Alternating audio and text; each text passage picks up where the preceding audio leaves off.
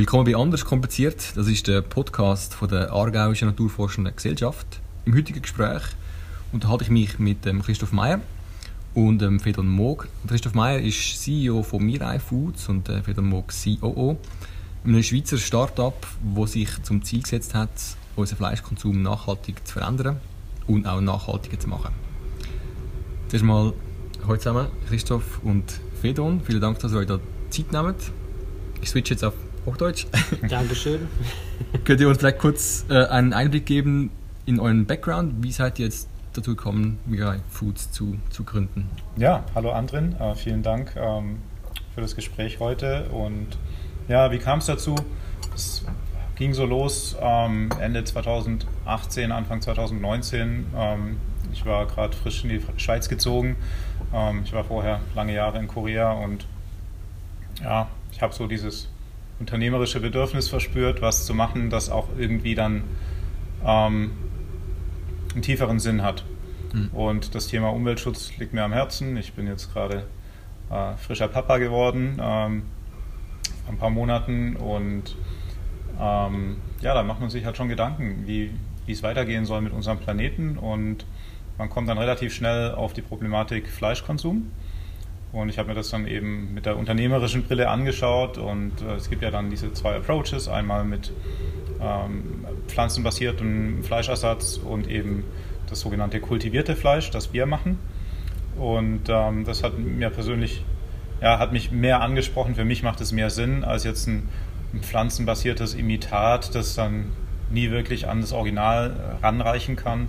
Während mit unserer Technologie können wir das natürlich ähm, gut abbilden. Und ja, dann haben wir die Firma gegründet. Ähm, wir, haben jetzt, wir sind jetzt fünf, fünf Leute. Wir sind mhm. jetzt seit Anfang 2020 wirklich aktiv im Labor tätig. Ähm, haben jetzt äh, zufälligerweise gestern schon unseren ähm, ersten Prototypen verköstigt. Okay. Und ja, Fedon. Also Chris und ich kennen uns seit über zehn Jahren. Wir haben äh, zusammen bei einer Strategieberatung mhm. äh, im wilden äh, Mittleren Osten gearbeitet.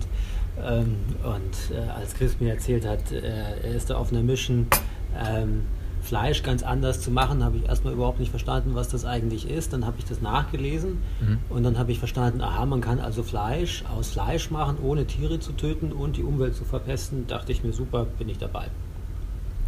Klingt, klingt sehr gut. Jetzt hat ihr gestern schon die erste Ver Verkostung. Hat es ge geschmeckt, gemundet?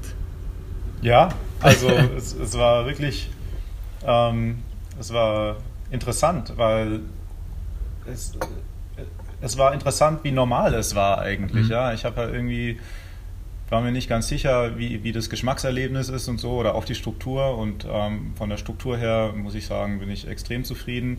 Ähm, der Geschmack könnte blutiger sein, ähm, liegt aber daran, dass wir eben im Prozess kein Blut verwenden oder kein Blut eben mhm. erzeugt wird. Ähm, aber das äh, können wir sicher langfristig und auch mittelfristig verbessern. Ja, aber es war wirklich gut für, für den ersten Versuch. Mhm. Ich glaube, wir kommen später ein bisschen zum Prozess, wie es überhaupt funktioniert. Mhm.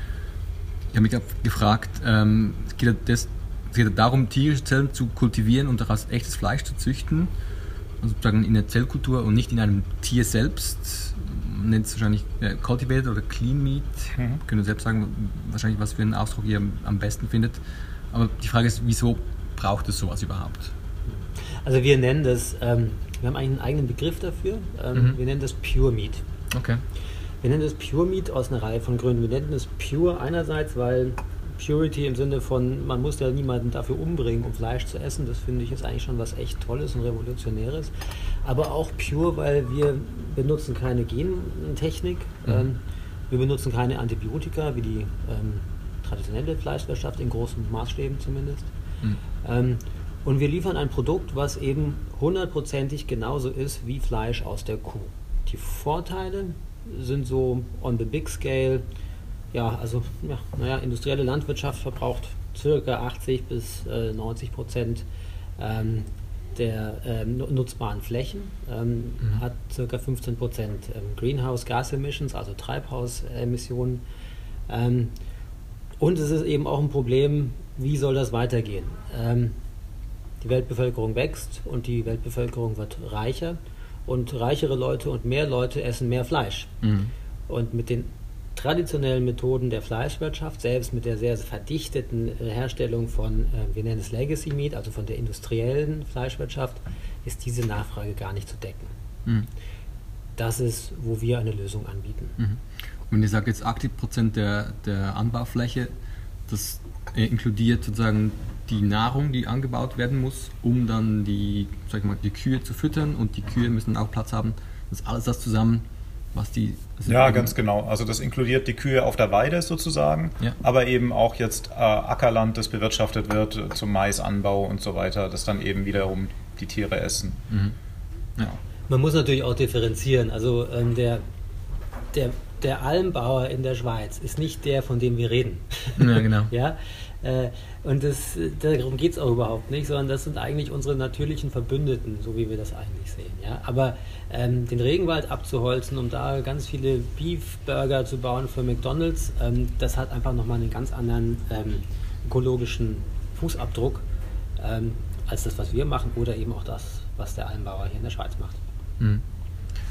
Und wahrscheinlich gibt es auch jetzt aktuell noch äh, mehr Gründe, weshalb man ein bisschen weniger ähm, in Massentierhaltung investieren sollte.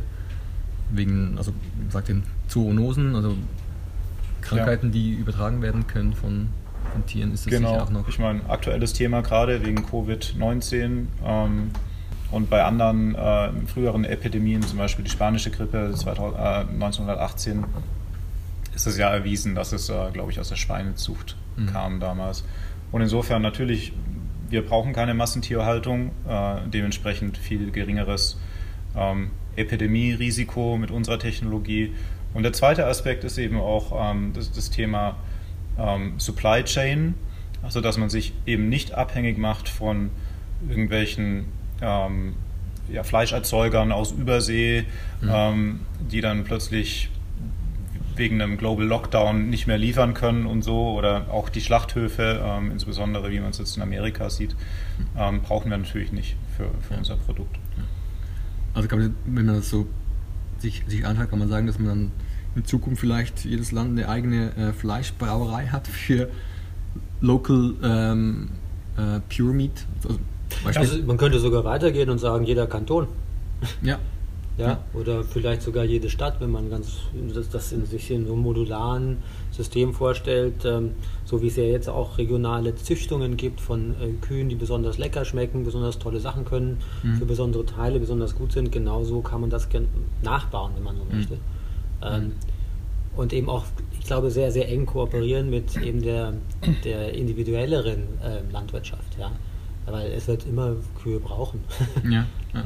Und dieses Bild, das du gezeichnet hast mit den Brauereien, das finde ich sehr treffend. Also ich sehe unsere Industrie, ähm, ich sehe da sehr viele Parallelen ähm, in der Art, wie produziert wird. Also quasi unser Brauereitank ist eben der Bioreaktor, aber eben auch ähm, im Sinne von, wo wird produziert und wie viele ja, verschiedenen Produktionsstandorte gibt es.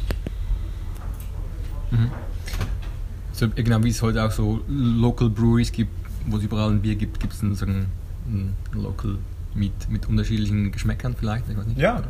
Ja, auf jeden Fall. Ich meine, klar, im ersten Schritt werden wir jetzt nicht irgendwie uns dran machen, 100 verschiedene Geschmäcker zu entwickeln, sondern es geht jetzt erstmal um, um den ersten Schritt, ähm, quasi ein Produkt auf den Markt zu bringen. Und ähm, aber mit den, mit den Geschmacksvarianten und auch quasi Fleischvarianten. Also es muss ja jetzt nicht unbedingt immer nur Beef sein. Wir können ja genauso gut mit unserem Prozess auch Schweinefleisch zum Beispiel machen mhm. oder Hühnerfleisch. Ähm, das, das kommt natürlich alles, aber das mhm. muss jetzt nicht unbedingt sofort passieren. Ja. Vielleicht noch ergänzend bei dem Thema Geschmack. Also es ist ja nicht so, dass wir irgendwelche Geschmäcker hinzufügen, ja. sondern ähm, wir entnehmen ja von dem lebenden Tier ganz wenige Zellen mit so einer Art Spritze, muss man sich das vorstellen. Nur, dass wir nichts reinspritzen, sondern einfach ein bisschen Gewebe entnehmen. Und dieses Gewebe züchten wir ja, und daraus wird Fleisch. Das bedeutet, ähm, der natürliche Geschmack von dem Urgewebe unterscheidet sich natürlich. Mhm. Und so kann es natürlich sein, dass eine Kuh im Aargau anders schmeckt äh, als eine Kuh in Hamburg. Mhm. Ja. ja, äh, also wir brauchen keine Geschmacksverstärker und keine Geschmackszusätze, sondern wir äh, ermöglichen eigentlich diese Diversifikation, die es ohnehin schon gibt, die Diversität. Ähm, zu erhalten, nur eben ohne die negativen äh, Aspekte, die aktuell die Fleischwirtschaft mit sich bringt. Mhm. Sehr spannend. Kommen wir doch mal vielleicht mehr ins Detail. Wie, wie funktioniert das überhaupt? So die, die grundlegende Funktionsweise, wie sieht das aus? Ja, also wie Fedon das schon erwähnt hat, wir fangen an mit der sogenannten Biopsie, also einer, mhm. einer Gewebeprobe. Das sind vielleicht 0,5 oder 1 Gramm äh, Fleischgewebe ähm, von einem Tier. Und dann werden erstmal die Stammzellen isoliert. Und die Stammzellen werden dann eben vermehrt. Mhm. Dann sind sie immer noch Stammzellen und wenn man genügend Zellmasse sozusagen hat, fängt man an, den Stammzellen zu sagen, okay, und jetzt werdet bitte mal Muskelfasern. Mhm. Und die quasi, ja, verbinden sich dann, mehrere Zellen werden dann zu, einem, zu einer Muskelfaser. Und so kann man ähm, Muskelfleisch dann äh, züchten. Und ein ähnlicher Prozess eben auch für das Fettgewebe. Und dann ganz am Ende, also das Fettgewebe, Muskelgewebe läuft parallel und am Ende wird es eben zusammen vermischt mhm. und man kann dann so eine Art Hackfleisch daraus machen. Mhm. Ähm, später äh, ist natürlich auch der Plan, mehr so eine Art Steak zu machen. Aber jetzt im ersten Schritt wird es eher so eine Art Hackfleisch sein. Ja. Vielleicht muss man das auch nochmal auf die, auf die Zeitschiene setzen und warum ähm, eben sagen wir, die Biolandwirtschaft vor allem oder eben die sehr extensive Landwirtschaft mhm. eigentlich unsere automatischen Verbündeten sind. Also die gesamte ähm, Cultivated Meat Industrie wird nicht in der Lage sein, ein Steak in den nächsten 10, 15 Jahren zu vernünftigen Preisen anzubieten. Also mindestens. Ja? Mhm. Sondern was die, die Clean Meat Industrie äh, anbieten wird, ähm, sind eben Verschnitte, wenn man so möchte, also alles, was in Richtung Hackfleisch geht, alles, was in Richtung Burger geht. Ähm, eigentlich all das, um es mal etwas ketzerisch zu sagen, was jetzt bei McDonalds und Burger King mhm. oder sonst mhm. äh, in großem Maßstab konsumiert wird. Ähm, aber die Premium-Produkte einer, einer extensiven Landwirtschaft, einzelne Teile eines Tiers, das eins zu eins nachzubauen, das ist wirklich Zukunftsmusik. Da braucht man mhm. sich, glaube ich, jetzt gar nicht groß Gedanken zu machen. Mhm. Also, äh, soweit, ähm, ja, das kann man sich irgendwie theoretisch vorstellen, aber in der Praxis ist das noch ein weiter Weg. Okay. Also, es gibt auch verschiedene Herausforderungen, die man da, äh, sich, denen man sich stellen muss. Aber das heißt, auch wenn man sagt, also eigentlich könnte man sagen, dass ohne, ohne ein Steak gibt es ja auch kein, kein Hackfleisch vermutlich, weil es ein bisschen das weniger gute Fleisch ist. Ist denn das, wenn, wenn man als, als Clean Meat oder als Cultured Meat Produzent Hackfleisch macht, nimmt man dann nicht das Hackfleisch dem, dem Steak weg? Also wisst ihr, was ich meine? Mhm. Äh, ja, ja und nein. Mhm. Also wem nimmt man es weg? Ähm, der Premium-Landwirtschaft, wie sie hier in der Schweiz existiert, nimmt man gar nichts weg. Mhm. Ja? Ähm, aber ja, ähm, der äh, Low-Budget-Landwirtschaft zum Beispiel in Norddeutschland, ja. äh, das ist natürlich mittelfristig ein Problem, weil eben die Komplettverwertung ähm, ähm des Tiers dann so nicht mehr funktionieren kann. Mhm. ja, aber es kommt eben darauf an. Also, wie gesagt, unsere, unsere natürlichen Verbündeten sind, sind eigentlich Premium-Hersteller, die klein sind und ähm, eben Qualität liefern. Und ähm, unsere natürlichen, wie soll ich sagen, Konkurrenten ist die industrielle ähm, mhm. Low-Budget-Fleischwirtschaft. Ja, also auch ein bisschen die, die Massentierhaltung. Genau. Wo man wahrscheinlich die, die, die größten Herausforderungen ethisch ja, sieht. Vermutlich. Absolut. Genau. Wir hatten schon kurz vom, vom Geschmack und von, von der Farbe. Der Geschmack scheint wahrscheinlich ziemlich nah am Fleisch zu sein, weil es eben auch Fleisch ist. Die, die Farbe ist auch noch, oder vielleicht muss es auch gar nicht äh, rot sein wie echtes Fleisch, wie das Legacy Meat, wie, wie ihr sagt. Mhm. Ist das etwas, das man, wo man daran arbeitet, dass man das auch rot hinkriegt oder ist es nicht unbedingt nötig? Also das, das Auge ist mit, ja. oder? Ja. Und das ist natürlich schon wichtig und wir haben das natürlich geplant, ähm, daran zu arbeiten. Momentan ist es aber nicht der Fokus. Mhm.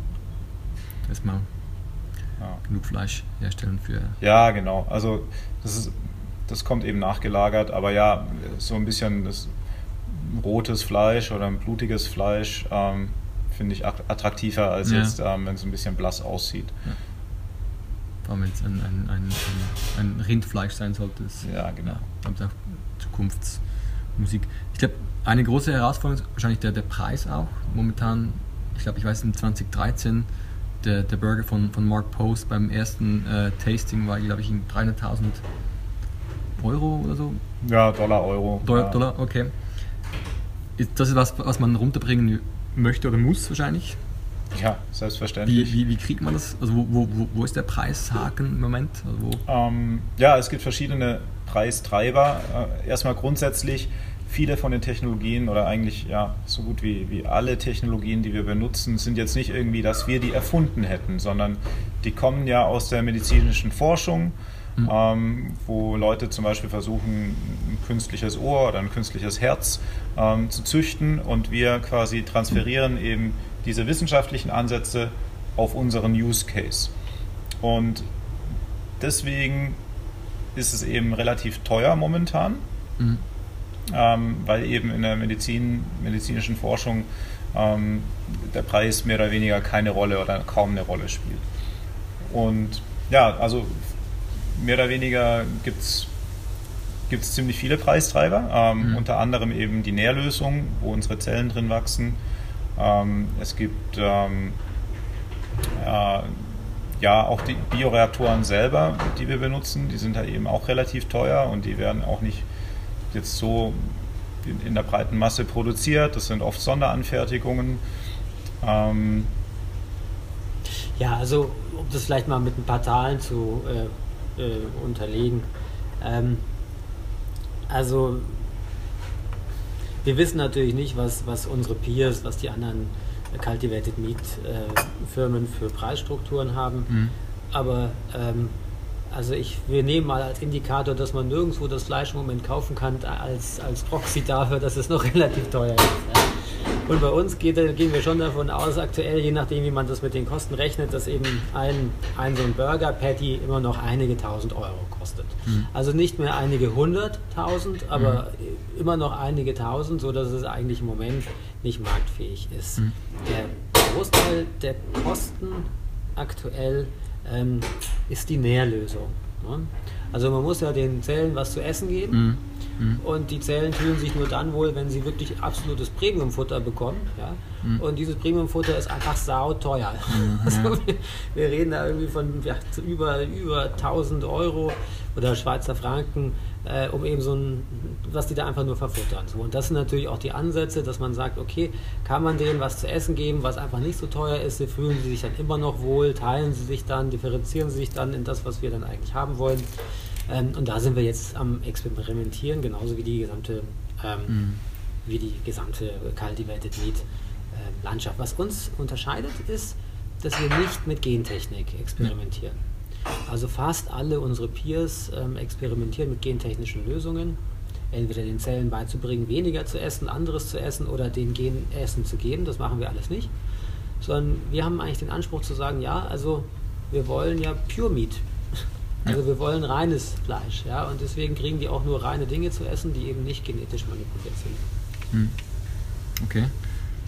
Also ich weiß, als, als Zellbiologe habe ich oft zum Beispiel ähm, Fetal Calcium benutzt im, im, im Medium, was man, was logischerweise nicht, nicht äh, benutzt werden kann, wahrscheinlich für, für Clean oder Pure Meat, weil das einfach, das würde das Ganze über, über den Haufen werfen. Und das ist auch noch ein bisschen eine Herausforderung und das, ich glaube, das haben die meisten schon hinter sich gelassen, oder?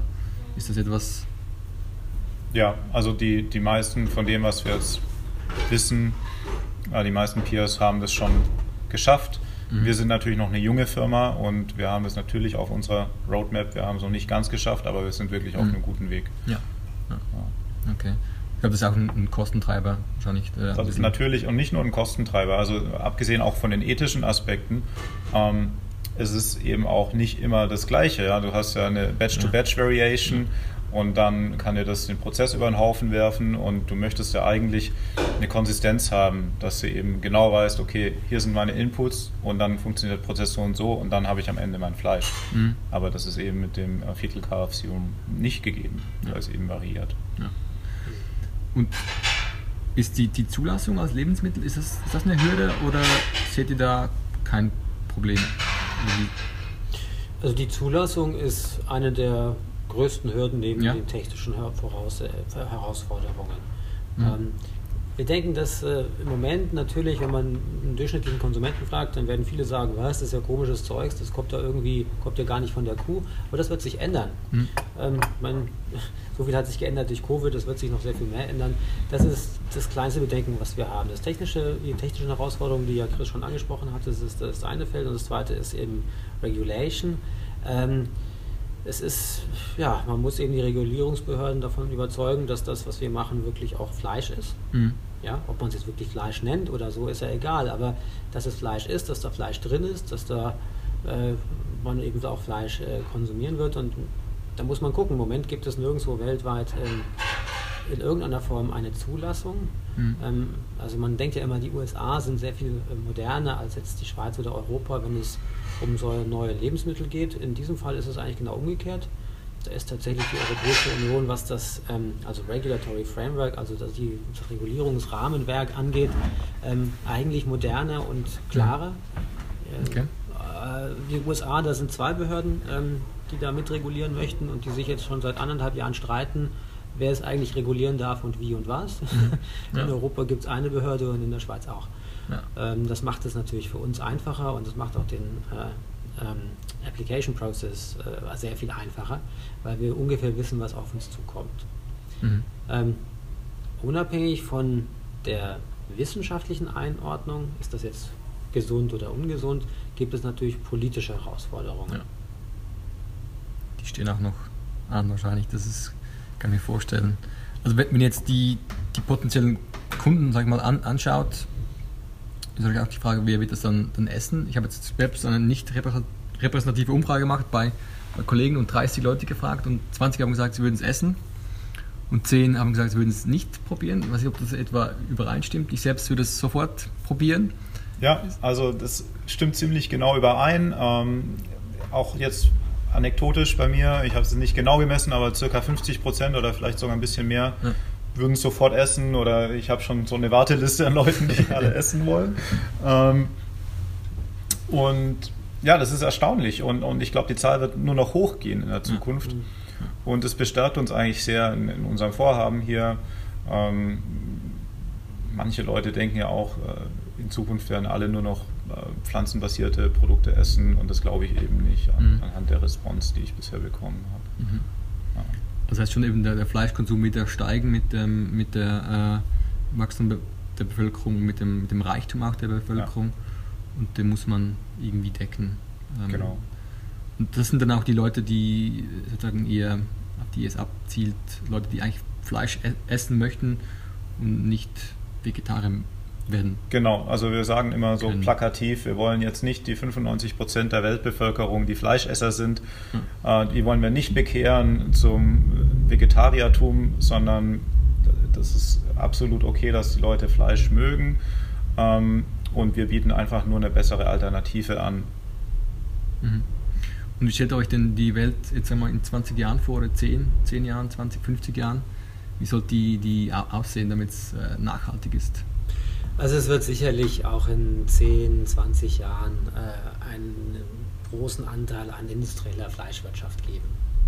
Ähm, es wird wahrscheinlich sehr viel mehr, äh, im, also in Relation zu jetzt, sehr viel mehr Premium-Produzenten geben. Also hier das Bild des, des, des Almbauern, äh, des Biobauern, mhm. ähm, weil sich sicherlich der Markt verzweigen wird. Ähm, einerseits eben in Marktnachfrage nach Premium-Produkten und andererseits eben so diese Massenprodukte. Und parallel dazu, also es gibt Studie von A.T. Kearney, das ist eine Unternehmensberatung, die davon ausgeht, dass ca. 2040 etwa ein Drittel des, der, der Proteine durch äh, plant-based Ersatzprodukte geliefert wird. Circa ein Drittel und circa ungefähr auch ein Drittel von dem, was wir machen. Das heißt, wir werden ungefähr ein Drittel, ein Drittel haben und äh, die übrigen 40 Prozent von, von traditioneller äh, Landwirtschaft es wird eine Koexistenz geben, aber der Environmental Footprint wird insgesamt besser sein. Mhm. Und vielleicht noch ein Satz dazu. Also Chris hat es ja schon gesagt, wir wollen niemanden bekehren. Wenn, wenn jemand gerne ähm, traditionelles Fleisch essen möchte aus der Massentierhaltung, it's their choice. Wir mhm. bieten einfach nur eine Option äh, und diese Option kann man nutzen oder nicht. Ähm, aber wir kommen eben nicht mit der moralischen oder ethischen Keule ja. um die Ecke. Ähm, Und wir wollten einfach nur einen kleinen Beitrag leisten, soweit es geht. Mhm. Ähm, die Leute da abzuholen, wo sie stehen und ihnen ein leckeres Produkt zu geben. Ja. In euch da wichtig, dass, dass es eine Koexistenz gibt, so ich das gehört habe, zwischen traditionellen ähm, Viehhaltern und ähm, Clean Meat oder Ja. Pure Meat. Ganz genau. Okay. Man könnte sich ja sogar vorstellen, dass einzelne traditionelle ähm, Halter von, von Fleisch sich sogar einen kleinen Mini-Bioreaktor von uns in Zukunft kaufen und neben Okay. ihren 20 Kühen dann eben einfach noch weiteres Fleisch herstellen. Ja. Ja, das ist durchaus denkbar. Ähm, und also das sind ganz neue Sachen, in die man in äh, ganz neue Richtungen, in die man vielleicht denken muss. Deswegen denken wir eben schon, äh, eine Koexistenz ist wünschenswert und absolut möglich. Mhm. Ähm, und dann haben die ihre eigene Linie Ja. ja, von ihren eigenen Viechern, äh, wo sie dann ab und zu mal so eine kleine Biopsie machen und äh, am Schluss haben sie dann eben die Hacklinie ja, Ja. von, von, von der Kuh Erna. Genau. Ja. und dann kann man sogar, und das Tolle ist, dann kann man mit seinen Kindern zur, zur Weide gehen und Kuh anschauen. Kuh Erna streicheln und sagen, danke für dein leckeres Fleisch. Ja, das ist cool. Das ist schon eine, eigentlich eine schöne äh, Zukunfts, Zukunftsmusik. Jetzt, wenn man die Schweiz als Standort anschaut, ist das ähm, sinnvoll, hier zu produzieren? Also wir sehen erstmal die Schweiz als sehr attraktiven Standort. Mhm. Ähm, wir sehen, es gibt extrem viele hochtalentierte Leute, die uns helfen bei der Forschung und Entwicklung. Mhm. Ähm, und einfach auch eine, ja, also die, die, die Dichte, die Dichte an Talenten, ähm, die, die Möglichkeiten hier sind, sind wirklich gut, ähm, weltweit Spitzenklasse. Ähm, Wenn es jetzt nur um die reine industrielle Produktion geht, haben wir ja den Vorteil, dass es eigentlich hochautomatisiert ist. Und wir sehen jetzt nicht unbedingt, dass wir arg viel Geld sparen könnten, wenn wir woanders produzieren. Mhm. Das heißt, am Ende geht es nicht so sehr um, um die Personalkosten bei der Produktion, sondern es geht einfach um den Standort an sich. Also ich denke, es macht irgendwie keinen Sinn, in der Schweiz zu produzieren und dann das Fleisch per Flugzeug nach Tokio zu fliegen, Mhm. sondern man muss eben dann schon ein bisschen vor Ort auch produzieren. Aber wir sehen, wir sehen die Schweiz auch langfristig als unseren Hauptstandort. Mhm. Und wenn man so die Timeline anschaut, wann, wann denkt ihr, wird das erste Produkt auf den Markt kommen weltweit und wann werdet ihr einsteigen können? Kann man da was vorher sagen? Gut, also bei, weltweit meinst du jetzt auch quasi andere Genau, ja. Firmen, die aktiv sind. Gut, ist schwierig. Ähm, ich würde sagen, es wird sicher noch mindestens ein Jahr dauern, vielleicht auch zwei Jahre. Und das ist auch so ungefähr unsere Timeline für ein, für ein, ja, ein kleines Leuchtturmprojekt. Mhm. Jetzt nicht irgendwie, dass wir da massenweise in allen Supermärkten wären, aber dass einfach mal ein richtiger Konsument unser, unser Produkt essen kann. Mhm. Das ist so ein großer Milestone, den wir uns gesetzt haben, wo- worauf wir hinarbeiten. Und ja, dann Groß, Produktion im großen Maßstab, das wird sicher noch einige Zeit länger dauern. Mhm. Aber das heißt, es könnte sein, dass schon 2021 der erste Burger aus äh, Cultured Meat auf dem, irgendwo auf dem Tisch landen wird. Ja, aber nicht, nicht, Nicht äh, direkt lokal, sondern vielleicht woanders, auf einem anderen Markt in der Welt. Ähm, da spielt auch das Thema Regulation wieder mit rein. Ja, okay. Mhm. Ähm, da, ja, die EU ist zwar toll, aber dann vielleicht sind andere doch ein bisschen schneller beim, beim Approval-Prozess. Insofern kann es auch durchaus sein, dass das woanders sein wird. Mhm. Also ganz kurz dazu vielleicht noch. Ähm, also im Jahre ein- 2021 und 2022 wird es kein Cultured Meat auf dem Markt in Europa oder in den USA geben. Allein schon deswegen, weil die ähm, äh, Regulationsprozesse so lange dauern und bislang gibt es keine Anträge. Mhm. Das kann man also zu 100% ausschließen. Ähm, und was Christoph meinte, ist klar, äh, vielleicht irgendwo in einem anderen Markt ähm, Mhm. könnte das theoretisch möglich sein. Aber man muss auch, äh, ich meine, wir vertreten ja jetzt nicht unsere, unsere Peers, aber die meisten unserer Peers, äh, die schon länger da sind, haben ja immer wieder gesagt, dass sie jetzt nächstes Jahr gibt es den Burger und dann gab es den irgendwie doch nicht. Ja. Ja? Und ähm, wir haben natürlich das Glück der späten Geburt. Ja. Ja. wir hatten noch gar nicht Gelegenheit, so viel anzukündigen. ähm, es wird nicht so schnell gehen, wie sich das sehr, sehr viele äh, so, so wünschen, ähm, wegen Regulation und wegen Preisen. Mhm. Aber es wird kommen. Und wenn es kommt, dann ist es big. Ja. Also ich muss sagen, ehrlich gesagt, freue ich mich schon auf den ersten äh, Cultured Burger. Und von dem her ähm, danke ich euch sehr für das Gespräch, Christoph und Fedon. Vielen Dank. Und Ja, wünsche euch Dank. sehr viel Erfolg, dass das wirklich ähm, klappt. Merci. Dankeschön. Danke euch.